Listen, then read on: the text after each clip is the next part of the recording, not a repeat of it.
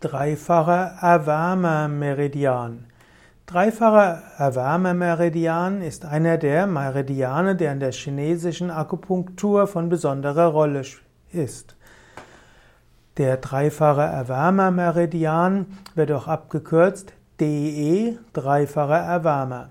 Der dreifache Erwärmermeridian ist ein Yang-Meridian. In der traditionellen chinesischen Medizin unterscheidet man Yin-Meridiane, die die weibliche Energie transportieren, und Yang-Meridiane, die, die, Weib die den männliche Energie transportieren.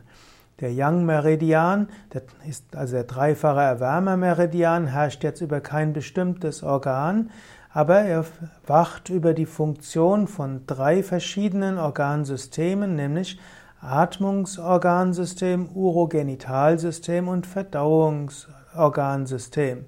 Der dreifache Erwärmermeridian zieht seine Energie aus dem Kreislauf Sexus Meridian.